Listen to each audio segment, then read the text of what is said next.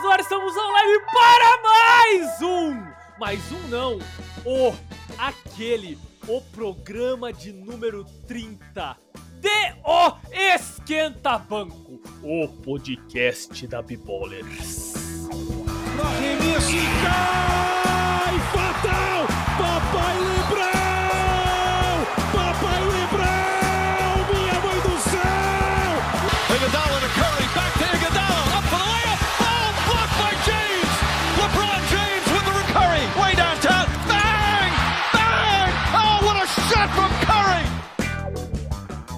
episódio de hoje falaremos sobre quem é o favorito ao título. Agora que essa distopia insana está acontecendo e não temos mais Los Angeles Lakers e não temos mais Miami Heat. Os finalistas da temporada passada caíram na primeira fase dos playoffs desta temporada. Eu sou o Massali, o seu host, o seu apresentador, o seu mediador deste Roda Viva Esportivo de baixo custo. Buenas tardes a todos os espectadores deste programa. Mi nombre es Leonardo Zappa y hoy es el capítulo número 30. Vámonos a él. Um abraço. Aqui é o Rodrigo Augusto Richter e eu tô só o J.R. Smith jogando sopa no staff do Cleveland Cavaliers. Vocês lembram disso? Com Eu fui, eu certeza. tava, eu tava Eu lá, mano. fui, eu fui. Eu fui. Eu Era eu. era a letra na sopa. Ah, Vamos para o programa! Pra- Cara, pra começo, de pro- pra começo de programa, eu acho que a gente tem que instituir a palavra programa, tá ligado? É o programa. É o programa que vai olá hoje, não pode mais R. A gente é o, o refrigerante Dolly dos podcasts de basquete da Podosfera. Não é o efigente Dolly, mano, não pode mais R. É. Efígie- efígie- Não faça isso, por favor. Por favor. Eu sou. Eu sou. Eu sou. Meus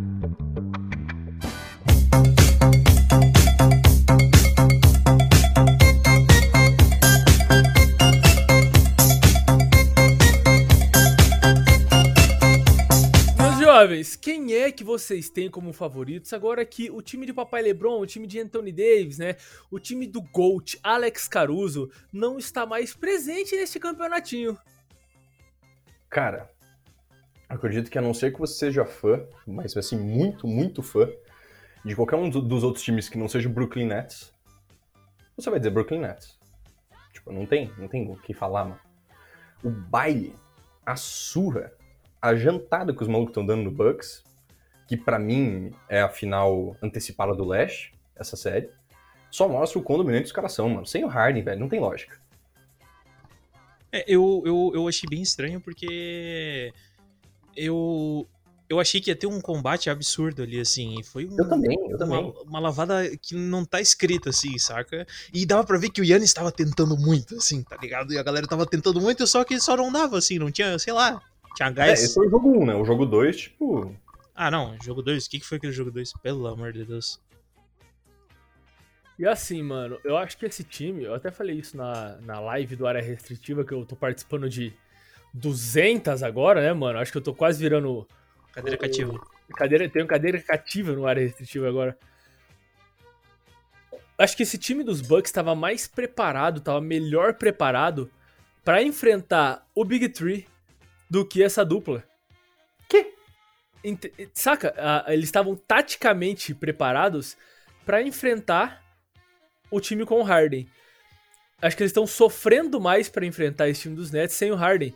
Mas, Pensa- ma- manchete, manchete do episódio de hoje. Massali perdeu a noção, entenda. Não, não, preste atenção, preste atenção. Eu vou, vou, vou- traçar uma linha aqui. Vamos lá, vamos lá. É, Mike Budenholzer deve ter falado pra galera, a gente vai atuar assim. Eu imagino que esse assim seja Yannis Antetokounmpo. O, Mi- o Mike Budenholzer deve ter falado, beleza, Yannis, você fecha o KD, é, o, o, o Holiday, você fecha ali o Kyrie Irving, e você, o PJ, o PJ Truck, né, que é um caminhão mesmo, PJ, PJ Truck, você inferniza a vida do James Harden, como eu falei num programa aqui até. E como ele é um cara que só não gosta de pegar uma caderneta e fazer adaptações, ele não sabe o que fazer agora, tá ligado? Nesse sentido, de taticamente, ele tá, ele tá perdido. Ele tinha um plano, a, É um jegue, mano. Ele assim, ele tem o plano e ele não sai do plano, mano. É, é nesse sentido que eu tô falando que o- o- o- os Bucks, quando eu digo, é o Mike Budenholzer. Ele tá tendo mais dificuldade pra enfrentar, pra adaptar o time a enfrentar Kyrie Irving e Kevin Durant do que, do que ele já, já tinha planejado pra enfrentar os três, saca? Porque eles sabiam que iam passar a primeira fase, tá ligado?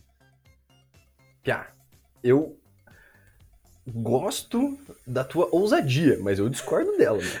tipo, assim, pra mim, mano, o, um cara que pra mim é no fator X nessa série, dois, na real, mas um que é muito óbvio, que é o Yannis. Pra mim, irmão, o Chris Middleton, tipo assim, cadê esse cara? Onde está Chris Middleton?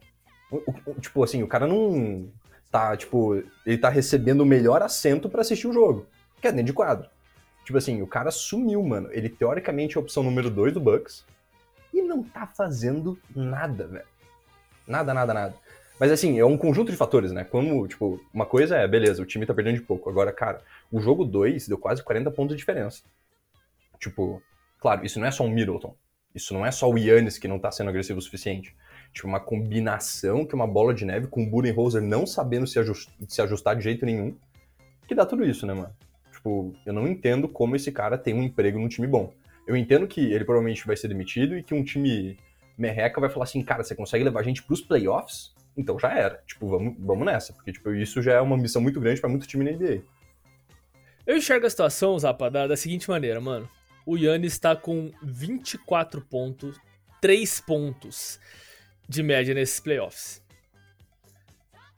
Essa é, é, é o que, isso é o que ele faz em média nos playoffs mesmo. Nos playoffs passados ele teve média de 26.7. no Mas ele anterior- jogou mal o playoff passado. Exatamente. No- mas, mas no anterior, 25.5, no outro, 25.7. Ele tem essa. essa... Eu não vou falar que ele tem uma queda de rendimento. Ele não Ele tem. tem, uma queda de rendimento. Um cara que é MVP na temporada regular e não consegue pagar o passado. Segundo round tem uma queda de rendimento. Mas é aí, que, é aí que eu. Que eu não sei se eu concordo com isso. Será que o problema é o Yannis?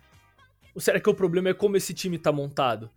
Porque, mano, se você não cercar o Yannis dos melhores arremessadores disponíveis no mercado, não vai acontecer nada.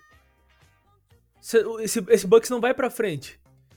Porque os caras fazem aquela barreirinha, mais ou menos, ali, e não tem cara pra espaçar a quadra pra, pra defesa ter que abrir, tá ligado? Pra defesa ter que. Eu tenho que ficar cuidado desse cara aqui e sobrar um espaço pro Yannis cortar, velho. Tipo, se os caras fazem uma barreira e você tem de um lado um, um, um Clay Thompson e você tem do outro lado um. É óbvio que eu tô extrapolando a situação. Um Stephen Curry, tá ligado? Os caras não vão fazer uma barreira fechadinha pra parar o Yannis Antetokounmpo, mano. E quem que chuta bem? Quem que é o bom chutador? Fala pra mim. O, o cara não, 3D, bom, real, que tá no time do- dos Bucks agora. Devia ser o Middleton. Devia ser o Middleton. Assim, o, o PJ Tucker é um cara desse. O Drew Holiday não, não é um arremessador ruim. Brook Lopes o é o melhor pivô arremessador também? É, mas, cara, pra mim o Brook Lopes não tinha que estar jogando. Tipo, é um troço que, assim, devia ser um ajuste do, Buden do Budenizer, mano. Ele devia falar assim, a gente vai no small ball com o Yannis de center e vocês se virem, mano. No máximo, o Bob Portis enquadra, tipo, pra descansar o, o Yannis, tá ligado? E, mano, eu concordo muito com você, velho. É, Rodrigo, você quer falar? Senão eu vou mo- monopolizar a parada aqui, velho. Não, eu, eu só fiquei pensando, tipo assim, beleza, hoje quem tá marcando o Duran é o Yannis, correto? E tá levando um atraso, mano. Duran tá assim, tipo. de- Mano, tem uns vídeos, velho. É, que é muito Duran, vergonhoso, mano, né? Dando aquele double crossover dele, que eu falo, meu Deus do céu, mano. Nem É. fudendo que o Yannis é Defensive Player of the Year. É, ele foi de point, né? Mas, cara, então, é, olhando isso, eu fico só pensando, tipo assim, beleza, tu joga o Yannis pra 5 e quem que, tu, quem que tu joga a pica do Duran pra cima, tá ligado? Pro cara defender. Ah, não, mas aí, tipo, o Nets do outro lado tem que igualar essa, esse lineup e o, o Duran segue sendo marcado pelo Yannis, tá ligado? Mas Ao tu acha meu que ver. daí eles vão pra esse small ball também, assim, absurdo? Cara, quem que, quem que joga dentro do garrafão do, do Brooklyn Nets, cara? É, é porque hoje, hoje eles já estão perdendo. Aqui na realidade quem precisa fazer os ajustes é o Bucks, né? E se nessa, nessa, nessa lineup os caras já estão metendo tralho, tá ligado? Eu não sei se adaptar assim vai ser algo que vai, vai mudar do dia pra noite, saca? Porque mas, o assim, que- claro- mas tem o que a perder? Hum? Tem o que a perder? É, já, já tá perdendo, exato. Não, e é um bagulho que, assim, é, a torcida do, do Milwaukee, sim, as pessoas existem, durante a temporada, tava falando, cara, a gente precisa que o Yannis jogue de pivô 5. Porque ele é um cara perfeito pra ser A 5. torcida Ele é mais inteligente que o Budenholzer. Ah, não, isso com toda certeza. Isso, assim, não é, muito- não, é, não é... Eu não sei se é inteligência, eu acho que é teimosia, mano, é a palavra, tá ligado? Tô pra conhecer um cara... E olha que eu sou teimoso, mano. Mais teimoso que o, o Mike Budweiser, velho. Que o Michael, o- que o Michael Budweiser, o bicho é brabo. É, eu, eu concordo que o Yannis tem que descer pra 5 ali pra esse time ficar leve, tá ligado? O perder o Dante DiVincenzo nessa, nessa temporada, nesse final de temporada, foi muito pesado pros Bucks. Ele era um titularzão, né, mano? Era o ala 2 deles, que assim, agora eles vão ter que botar ou o Pat Connaughton nesse lineup, que não mata tanta bola e não defende tão bem, mas tem o tamanho. Ou eles vão ter que botar o Brian Forbes, que é um ótimo chutador, mas não defende nada, por conta do tamanho dele. E o mas- DiVincenzo era perfeito para essa função. Pois é, mas é, eu acho que o resumo é: os Nets vão atropelar os Bucks e vão seguir na competição. E muito provavelmente pegam o Philadelphia 76ers ali, ali pela frente, com o Joel Embiid aí meia bomba, né? com, com o menisco. Massali, você que é o cara que acompanhou o Sixers a temporada inteira e, por consequência, também tá acompanhando agora. Pois não. Você tá percebendo uma diferença clara na forma como o Embiid tá jogando dentro de quadra? Sim. Ou ele parece um cara que tá a menos de 100%, Sim, claramente? sim. É, é, é foda Porque o, falar primeiro, isso. né? porque o primeiro jogo ele fez lá, acho que foi 38? O primeiro jogo ele fez 39 no segundo 40. Então, mano, tipo assim, Acho que foi isso. como é que um cara que tá a 80, 70% faz isso, mano? Pois é, é, eu, eu já te explico como é que ele faz isso. Ele tá com uma minutagem alta e os arremessadores estão metendo muita bola, mano.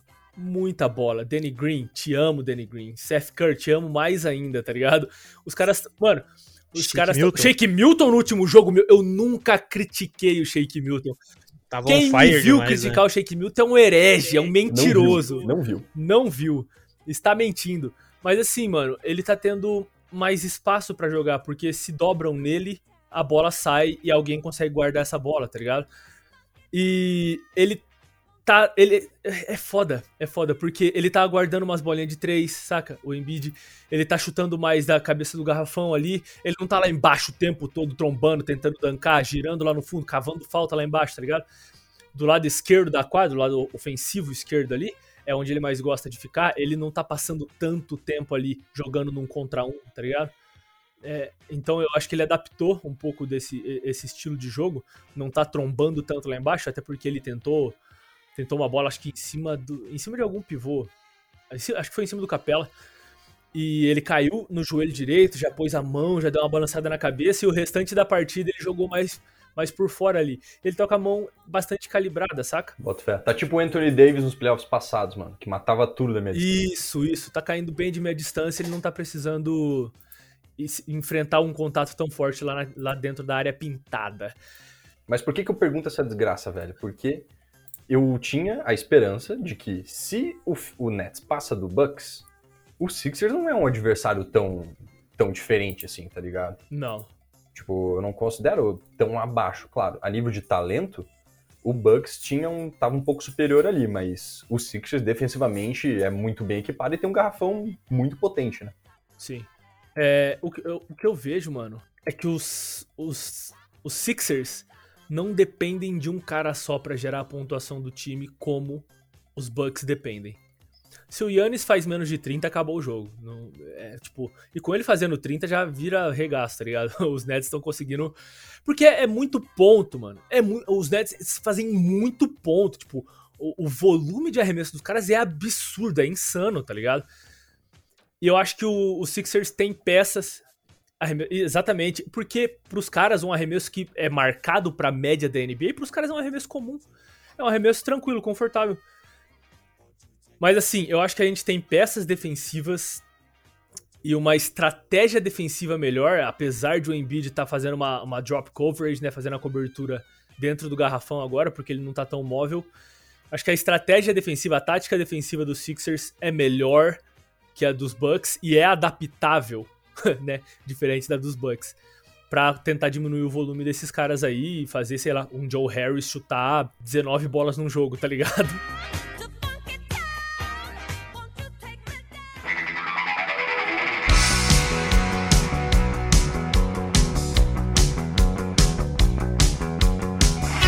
Olha só, eu, eu tenho duas questões que eu gostaria de levantar. A primeira é, são duas que não tem uma nada a ver com a outra. a primeira eu é assim. falando. Cara, olhando pro Nets, a- a- vocês até que ponto vocês acham que o Steve Nash é um coach que tá fazendo a diferença no time, assim, ou não? Vocês acham que, tipo, cara, o time tá jo- jogando porque os caras jogam fácil e segue baile? Cara, é que assim, é, eu acho que muitas vezes ser um técnico é muito parecido com você ser um presidente, tá ligado? Uhum. Se você não atrapalha, já tá muito bom. Quando o teu time é bom. Que não é o caso do Brasil. Sim. Tipo assim, é, para você que não mora no Brasil, pra você que tá nos escutando que é de Portugal, o presidente do Brasil é o Bolsonaro, tá? Joga ele no Google e tal, pra ver o que eu tô falando. Ah, deve saber, né? Tá, tá no mundo inteiro. Enfim, cara, e daí o que que rola? No Bucks você tem o Budenholzer, que atrapalha muito. O Steve Nash, mano, ele não precisa ser zica. Ele precisa não atrapalhar, velho. Tipo, e, enfim, fazer aquela gestão de egos que, pelo que a gente percebeu, não foi nenhum desafio. Talvez os caras, o próprio Harden, Kyrie e KD tenham se entendido perfeitamente e o Steve Nash precisou falar, tipo, tudo certo? Tudo certo. Beleza, vambora. tipo, é isso, tá ligado? Eu acho que se o cara é competente pra não deixar o ego dele se meter no time, no sentido, ah, não, eu sou técnico, eu tenho que mandar em tudo, beleza, tá ligado? Então ele tá fazendo o trabalho dele. Eu, eu, eu vejo da mesma forma, mas eu vejo que o Steve Nash criou o que é a movimentação ofensiva desse time hoje.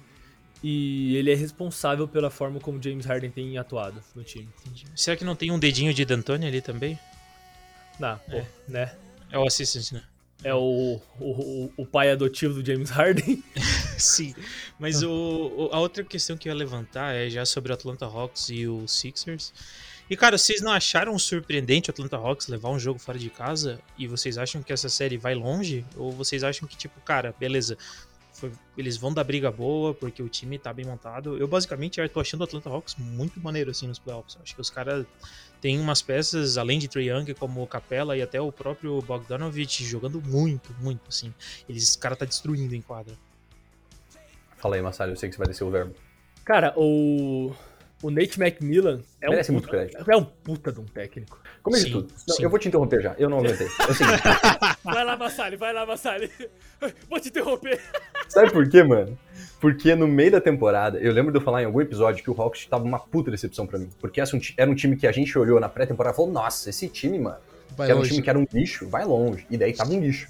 E o que aconteceu? Demitiram o treinador, e o Nate McMillan, que não queria assumir, porque foi um técnico preto que foi demitido, e tem toda aquela questão de não, todo, tipo, sei lá, sete dos 30 técnicos na NBA serem pretos, e um foi demitido e falou, cara, não quero assumir essa posição, não quero pegar essa pica, tipo, esse técnico é bom. No final das contas, ele assumiu e fez um milagre, mano. Tipo, o time subiu pra, pra quarta posição do leste, mano. Eu ia, eu ia falar justamente isso. Esse time tá surpreendendo a temporada toda, tá ligado? Depois do- da decepção, no caso. É, o- a hora que eu vi lá o Rajon Rondo, né, eu vi Danilo Gallinari chegando pra espaçar a quadra, o, o Bogdanovic chegando depois por um pacote de bolacha traquinas, como o Zapa fala, tá ligado? Eu falei, porra, esse time tem os ingredientes, né? Esse time tem veteranos, esse time tem espaçadores de quadra, esse time tem um pivô leve, que é o Clint Capela, esse time tem o Trae Young. Vamos, tá ligado? Atlanta vai dar trabalho. Mas, mais pro final da temporada, é, eu vi os Knicks também dando aquele gás, o Julius Randle, né, mantendo o que ele tava jogando durante a temporada, e eu falei, pô, eu acho que os Knicks são favoritos contra o Atlanta Hawks, né? É, levei um baile, né, de, de de palpite da Esther Ribani, que já foi convidada no nosso programa aqui. Ela falou assim: olha, a gente não viu os Hawks jogando todos juntos ainda, teve problema de lesão, teve problema disso aquilo. Acho que o Hawks é favorito. E esse time começou a jogar nos playoffs, eu falei: é o quê? Eu falei: o que tá acontecendo aqui? Cara, é. O carro que eles passaram em cima dos Knicks não tá escrito, velho. Uma paulada, uma paulada atrás de outra paulada, mano. Foi uma coisa linda de ver. E o primeiro jogo contra os Sixers, que atitude desse time, mano. Que atitude no Wells Fargo Center, onde vai um jogo de criança se deixar, onde a torcida é insana, onde a torcida joga pipoca no Russell Westbrook, tá ligado? É, é- é esse, tá ligado? Esse é o, o, o, o- lugar onde tava acontecendo esse jogo. E o Trae Young batendo no peito e o Bogdanovic batendo no peito matando aquela bola clutch demais no final do jogo 1. Surpreendendo muito, mano. Eu acho que eu não gosto de colocar nas costas do treinador, porque eu acho que treinadores na NBA, quando eles são bons treinadores, né, eles dificilmente têm culpa durante uma derrota. Quando o cara é ruim, ele, ele, ele impede um time de crescer. Mas quando o cara é bom, dificilmente ele faz o time perder. Né? Acho que é isso que eu quero dizer. Eu não gosto de colocar nas costas dos treinadores, mas o Doc Rivers falhou no jogo 1. Demorou para tirar o Danny Green do, do Trae Young e, e, usou uma lineup ao bench, o banco inteiro na quadra, quando a gente estava 13 pontos atrás, tá ligado? Enfim, eu acho que foi uma surpresa o Hawks ter ganhado esse jogo 1. Eu não esperava que o Hawks fosse vencer um jogo do Philadelphia 76ers, porque é um time muito superior ao time do Atlanta Hawks, um time com muito mais experiência de playoffs do que o Atlanta Hawks, e um time que tem uma estrela que atua dos dois lados da quadra. E o time que tem um cara que é o melhor defensor da liga inteira. Foda-se, Rudy Gobert. O que aconteceu ontem foi um absurdo. Foi um absurdo.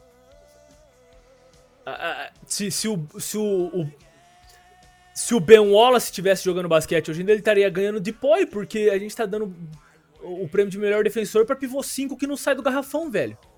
Enfim. O time do Philadelphia 76 é um time muito coerente, é um time que tem mais possibilidades de adaptação ofensiva e defensiva do que o time do Atlanta Hawks e tem mais qualidade nos jogadores. A qualidade real do time do Atlanta Hawks tá no Trae Young. Trae Young fez 21 pontos no segundo jogo porque a defesa nele foi Ben Simmons e Matisse Taibo. É, eu isso que eu ia elogiar, assim, o Doc Rivers fez esse ajuste defensivo no segundo jogo, e agora que ele fez esse ajuste, eu acho difícil o, o Hawks ter uma reação, assim. Vamos ver o, o ajuste que o, que o Macmillan vai propor. A gente sabe que ele é um coach predominantemente defensivo, né? Então, vamos ver o que vem por aí, mas o lance aqui, cara, o Embiid a 80%, 70%, seja lá a porcentagem que ele esteja, com esse ajuste de já levar no jogo 2, eu não vejo razão para isso não ser um 4 a 1 honestamente. O, e, e, por quê? Porque o Hawks tem esse esquema tático ofensivo heliocêntrico. O que é heliocêntrico? Fica ao redor do hélio. Pergunta. O Massari não me pergunta porque ele faz isso. fala. Exatamente. O hélio, que por sua vez foi meu professor de educação física. Ai, meu Deus. Também meu técnico lá no Santa Maria. Hélio Wolf, forte abraço para você. Cara, eu acho muito doido essa transição que vem na minha cabeça, assim, tipo, conecta, assim. Mas enfim, o lance aqui, é o esquema tático ofensivo do Hawks, mano, tem o Triangle no meio e tudo orbita em volta, tá ligado? O Triangle é o sol da Via Láctea, que é o Atlanta Caramba. Hawks. Muito poético. E daí assim, cara, se você consegue conter, o Triangle acabou, mano, o, o ataque do Hawks. Claro, eles têm excelentes chutadores, mas criação de jogadas mesmo fica muito difícil. Ainda mais contra um time que consegue fazer um bom close-out nos chutadores como o Sixers, que é tão bem equipado defensivamente, saca? Então, a não ser que o Macmillan, na minha opinião, faça um, um ajuste muito é, muito doido que eu não consigo enxergar ofensivamente. É, um eu acho que o que, pode, o que pode aparecer como um fator é o fator casa agora. A gente tem dois jogos em Atlanta, né? E aquilo lá é um completo inferno, né? os jogos, os jogos em Atlanta são um completo inferno. Eles estão jogando com a casa quase cheia, né? E enfim, os Knicks passaram mal em Atlanta, tá ligado? E eu vejo que eu vejo que num jogo é, em casa, né, a NBA tem essa de que defesa não viaja. Então, o time do Atlanta, que já tem o Macmillan fazendo é, essa, essa priorizando a defesa, né? E com esse, esse boost da torcida, é, acho que num dia em que as bolas dos Sixers não estão caindo e eles defendendo bem, pode acontecer uma loucura aí, tá ligado? De o Atlanta de repente roubar mais um jogo. Mas é, é é, como eu falei também na, na, na live do área restritiva, é uma equação na qual você tem que colocar muitas condições e controlar muitas variáveis, né? Então não tem por que você dizer que. Não tem por que você considerar ela uma, uma coisa que, que, é, que é real e tem uma grande chance de acontecer.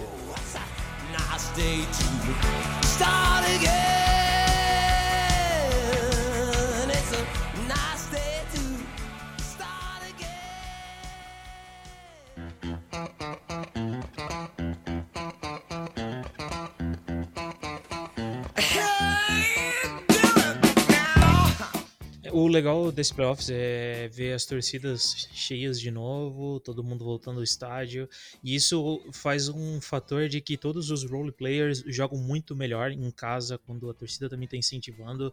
Então eu acho que o Atlanta também belisca mais um joguinho, quem sabe dois, porque já vai ter até jogo 5, já, já existe jogo 5. Já queria transicionar e falar como é que foi essa torcida vibrante ao ver o toco do Defensive Player of the Year em cima do Marcus Morris para garantir essa segunda vitória, essa primeira vitória do Utah Jazz na série. Que jogo, meus amigos, o que, que vocês acharam? Pelo amor de Deus, mano. Primeiramente, Clippers. Vá pra casa do caralho, tá ligado? E segundamente, mano, Rudy Gobert nunca critiquei, mano. Sério. Defensive Player of the Year, tranquilo, mano. Tranquilo, tranquilo. Primeiro toco no perímetro dele no ano. Para de falar bosta. Ó, o que eu quero dizer é o seguinte: eu vagabundo vem, vem, vem, vem me zoar nas redes sociais aqui. tá entendendo? Aí fala que o cara não sai do garrafão. Ô porra! Se você aposta sabendo que não vai perder, não é aposta, né, velho? O cara saiu do garrafão. O time precisava chutar de fora sua zanta. Ninguém ia cortar ele. Ninguém ia cortar ele. Por isso que ele saiu. Ai, mano. E era o Morris. Vocês estão comemorando um lance bom desse merda no Morris! Eu acho muito bom o eco que tá vindo, mano. Sim. Porra. Cara, vocês estão me fazendo odiar o Rudy Gobert. Que é um cara que é um bom defensor. Ele só não. Não, ele é o melhor da liga? Pariu. Correção, asterisco, correção. Ele só é. não deveria estar na conversa de melhor defensor da temporada, mas não deveria estar na conversa. Ah, porque as estatísticas avançadas, meu irmão, se a estatística tem toque rebote, é óbvio que o cara vai estar tá liderando. E assim, o defensive rating tá defendendo quem? Tá defendendo quem? Porque o Jokic tem 70% de, de, de, de field goal em cima desse merda. Quando ele marca jogador bom, ele faz merda nenhuma. Mas ele Ganha 500 pau por mês! Cara, assim, é, o Romulo Mendonça, ele tem aquele comentário dele que fala da jararaca, né? A jararaca, que por sua vez é uma cobra. Sim. A cascavel também é uma cobra. Tá ligado? Cascavel, que por, por sua vez, além de cobra, também é o nome de uma cidade. Tem uma em Fortaleza, mas tem uma no Paraná, que é onde eu morei quando eu tinha 13, 14 anos que por sua vez fica na região oeste do estado. Então, já que a gente tá falando da Conferência Oeste. Meu Deus, o que é isso, brother? Foi longe, o que é? Foi longe, foi longe, o, que... foi longe. o que foi isso? Não, peraí, peraí. Parabéns. Uma salva de palmas, uma salva de palmas. Editor, por favor. Eu não, não esperava essa chegando. Quem que vocês acham? Um, que sai da Conferência Oeste, e, ou um e dois, que sai e tem a mínima condição de fazer uma série competitiva com o Nets. Porque podem ser duas coisas diferentes, né? Falando de matchup, assim. Pode ser que o time que saia seja um matchup pior contra o Nets. Eu vou falar. Eu acho que tem muita gente que espera talvez que o Suns passe ou que coisa, mas assim, numa escala de times que melhor performariam contra o Nets, eu acho que o Clippers poderia performar melhor contra o Nets em primeiro, em segundo o Utah Jazz, em terceiro o Suns. E por último, o. O Nuggets. Eu acho que. Cara, pior que não. Eu acho que eu boto o Nuggets ainda melhor do que o Suns performando contra o Nets. Mesmo o Suns dando esse baile no Nuggets. É, sim, mesmo. Eu acho que a lineup do Nuggets faz mais sentido jogando contra o Nets do que contra o, o Suns. Por isso que eles estão tomando sacode do Suns absurdo, assim. E também porque o, o CP3 tá com o ombro todo fodido. Então, eu, eu, realmente acho que, que uma final de conferência, eu acho que, que entre Clippers e, e Suns passaria o Clippers. Eu acho que o Clippers ia dar um melhor combate lá no final. Mas eu ainda acho que eles não iam ter como, assim, sabe? É, é, tem um vídeo na B-Ballers excelentíssimo mostrando como Igor Massalho mostra como que esse time do Clippers não tem uma identidade, cara. Como esse time do Clippers é muito apático em alguns momentos e esperam só que os jogadores façam algo do além quando eles não deveriam só estar tá fazendo algo do além, que é uma, uma coisa que o time do Nets faz bem feito e que eles são bem sucedidos. E quando o time do Clippers faz, isso não é tão bem sucedido. Então por isso que eu acho que eles não vão ganhar o título, mas eu acho que o Kawhi consegue levar esse time para a final mais uma vez. É, e pra se for lá, vai dizer, pra se for lá. Olha, essa foi a melhor frase do programa. Pra, pra se for lá. For lá, bota entre aspas. uma foto minha em preto e branco, assim, no fundo. Pelo amor de Deus, mano. Porque se for chegar lá, é porque o Kawhi levou lá, né, mano? Mesma coisa que rolou contra o Dallas. Sim.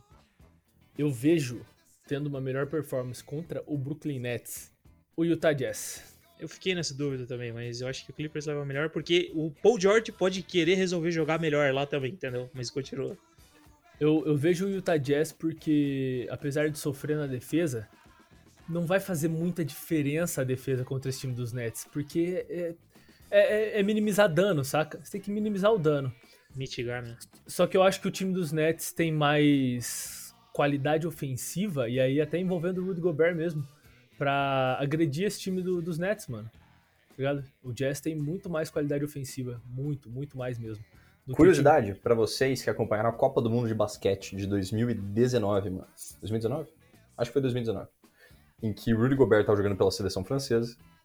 E, cara, a seleção dos Estados Unidos levou um atraso, mano, da seleção francesa, porque eles não tinham ninguém pra defender o Gobert no garrafão.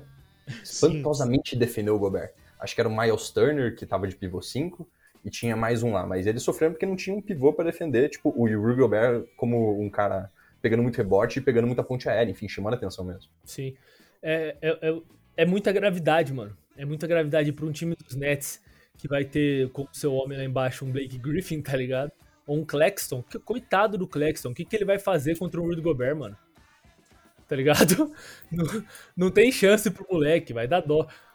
E. E é um time que consegue jogar com Donovan Mitchell e Rudy Gobert a partir do, do corta-luz, com o Mitchell conseguindo servir muito bem. Muito bem qualquer arremessador na linha dos três, tá ligado, mano? E se os caras abrirem muito, o Mitchell tem capacidade pra ir lá dentro ou pra servir o Gobert. E ainda tem o Jordan Clarkson no banco, né? Que aí não, não, não, não entra a opção passe, o controle do cara só tem o botão de arremesso, tá ligado? Pra quem gosta de futebol, ele é o Vitinho do basquete. Ele corta pra esquerda e dá um chute do nada. Mano, é, é, é isso, tá ligado? É, é só isso. Tipo, ele cortou, acabou, mano. Ele vai lá dentro e vai dancar na cabeça de alguém. Eu vou falar que esse Utah Jazz com o Mike Conley ia dar um estrago, cara. Ia dar um estrago absurdo, assim. É, é, tem essa agora. O Conley, ele tá fora da série ou ele perdeu só o. Ele tá day to day e ele tá com a mesma lesão, mesma, não é exatamente a mesma lesão, mas é no mesmo, no mesmo músculo que o Harden, né? Na Aham. posterior. Enfim, eu acho que colocando em ordem, então, os times que mais têm condições de dar trabalho para esse time dos Nets, eu coloco como sendo o Utah Jazz, depois o Los Angeles Clippers, depois o Phoenix Suns e aí o Denver Nuggets. Cara, eu vou discordar de vocês em alguns pontos, porque assim, a gente tá falando muito de identidade, né? Pra mim, eu vejo esse Clippers e no papel, ele seria o melhor, o melhor matchup pra mim. Não, isso, isso, isso eu concordo com você. Eu falei olhando o que a gente tem em mãos, né? Ah, boa. É que assim, eu olho pra série que eles fizeram contra o Dallas, só com o Doncic, eu falo, irmão, tipo assim, vocês superaram uma diversidade muito grande que foi voltar numa série que tava 0 a 2 Mas se você pega um time com Kevin Durant, com Kyrie Irving, que tem uma identidade ofensiva muito clara, que nem o Dallas tinha, só que tem um, um ataque mais complexo, não vai sobrar ninguém. Eu boto mais fé no Utah Jazz contra esse time exatamente para eles terem uma identidade muito clara, defensiva e ofensiva. Por serem um time que mata muita bola de três com o Donovan Mitchell quebrando a defesa, que ele vai ter facilidade de quebrar. Então vai sobrar muita bola livre e vai caber aos chutadores do Jazz matar essa bola. E eu gosto bastante do Phoenix Suns também, porque são outro time que tem uma identidade ofensiva muito clara. Eu confio muito no trabalho que o Chris Paul pode desempenhar. Nesse sacode que ele tá dando no Nuggets agora, acho que dá pra ver assim quanto ele pode exercer essa influência sem ser o maior pontuador dentro de quadra. E não parece que o ombro dele tá incomodando tanto mais. Então, assim, eu colocaria um e dois. E daí em terceiro Clippers e por último o Nuggets, né? Tadinho do Nuggets, saco de pancada da galera. É, Jamal Murray realmente tá fazendo muita falta. É, isso mostrou no último jogo, né? O Jamal Murray realmente tá fazendo muita falta mesmo, assim. Cara, muita falta. Porra, o Michael Porter Jr., 3 de 13. Chegou no momento do jogo em que o Jokic estava com 24 pontos e o segundo maior pontuador do time, quem era? Will Barton, meu irmão, com 10 pontos. Will Barton com 10 pontos, que tipo, acho que ele jogou 15 minutos, mano, porque ele tá voltando de lesão. Então o time não conseguia gerar ataque, mano. Não conseguia, velho. E eu, eu falo também do, do time do, do time do Jazz para enfrentar os Nets, porque, por exemplo, o garrafão dos Nets é tão deficitário que o Brook Lopes fez 19 pontos num jogo, saca? então, sem sombra de dúvidas, o, o, é uma série pro Gobert fazer mais de 20 pontos por jogo, mano. Cara, isso seria épico, mano. Uma hum. série com o Gobert fazendo 20 pontos por jogo, acho que é a primeira vez da vida dele, mano. Talvez seja, talvez seja, mas se o Brook Lopes teve a capacidade de fazer 20 pontos num jogo, mano, olha, eu vou dizer, não é impossível que o Gobert consiga realizar essa proeza. Não sabendo que era impossível. Foi lá, foi lá e fez. Bom, de qualquer maneira, Nets em 5, né? Então, assim, tipo. Nets. É, é. pro sim ou pro não, Nets em 5. a galera já tá comemorando então o título do Nets. Mas assim, a, a, a, final, a final do Oeste, você acha que vai, vai dar quem? Final do Oeste? Do você Oeste. Do Oeste. Clippers e Suns? Clippers e Suns? Hum. Cara, é difícil pra mim. Não, é lógico que é fácil falar Suns, né? Mas. É, o Suns tá, tá, tá meio de boa, assim. Tá de boa, né? Mas é muito difícil prever essa série do Jazz contra o Clippers, mano. Se não fosse esse Nets absurdo, desgramado do caralho, será que a gente tava prestes a ver o primeiro título do Chris Paul, cara? Cara, isso seria sensacional, eu juro. Se tem uma coisa que eu queria. Tem, se tem um jogador que merece, mano, um anel, é o Chris Paul. É, eu acho que se não fosse esse Nets apelão absurdo e ridículo, eu teria mais fé no 76ers, na realidade. Ah, sim. Porque Joel Cruel, né, mano? O cara, o cara tá. Meu, meu irmão, o maluco tá com o menisco rachado, cuzão. 39 e 40 no, nos dois primeiros jogos da série. O que, que esse homem vai fazer nos próximos jogos? O que, que a gente pode esperar de É assim. Um jogando... menisco rompido. Exatamente. Exato. Qual, qual a consequência disso? A consequência disso? Menos um menisco na Terra. É. Não, bati na madeira aqui já, porque pelo Não, Deus de o livre, Deus o livre. É, uma coisa que eu não entendi o porquê de estar acontecendo é o Joel Embiid ter jogado, por exemplo, 35 minutos no último jogo. Com o jogo já resolvido nos minutos finais, saca? Acho que não tem a necessidade de você deixar o cara tanto em quadra, já que ele tá ali, né, no sacrifício. Isso é uma coisa pra. Ou vou mandar um, um WhatsApp pro Doc Rivers e falar assim, querido, entenda. Entenda. Open the eye uh, to not open the meniscus of Joel. Ai, mano. E com, e com essa mensagem, a gente vai closear o programa de hoje. Closeamos o programa.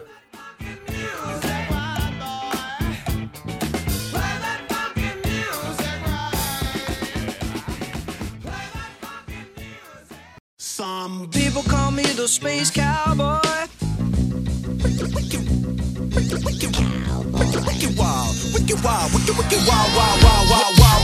Este foi, meus queridos e minhas queridas, o Esquenta Banco Podcast. Um programa gostoso, um programa agradável, um programa que são querubins passando um espanador na poeira presente em seu canal auditivo.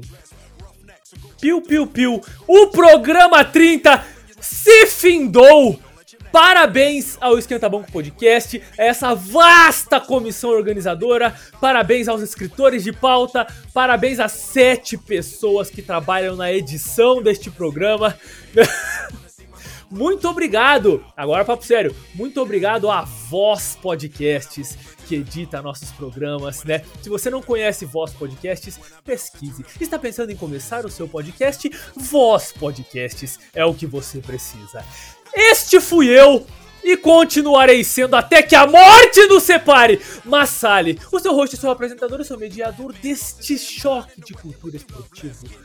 Voz, esse pronome da língua portuguesa, eu queria mandar um abraço pro Hélio Wolf, que a gente mencionou inicialmente, que foi professor de Educação Física do Colégio Maria Santa Maria, apelido Girafa. Um forte abraço, Hélio, para você e toda a sua família. Também queria mandar um abraço para os editores deste podcast. Queria mandar um abraço para Thomas Edison, que inventou a eletricidade, que por sua vez permitiu que nós estejamos neste momento gravando esse episódio. Enfim, um abraço para todo mundo. Parabéns, mano. Parabéns para todo mundo, velho. Parabéns a todos. Doc Rivers replied me and he said that Joel Embiid is going to be fine to the next game. And he said he's going to score from behind. and from the middle. Acabou. Tudo de bom. Tudo de bom. Acabou o programa. E tudo de bom.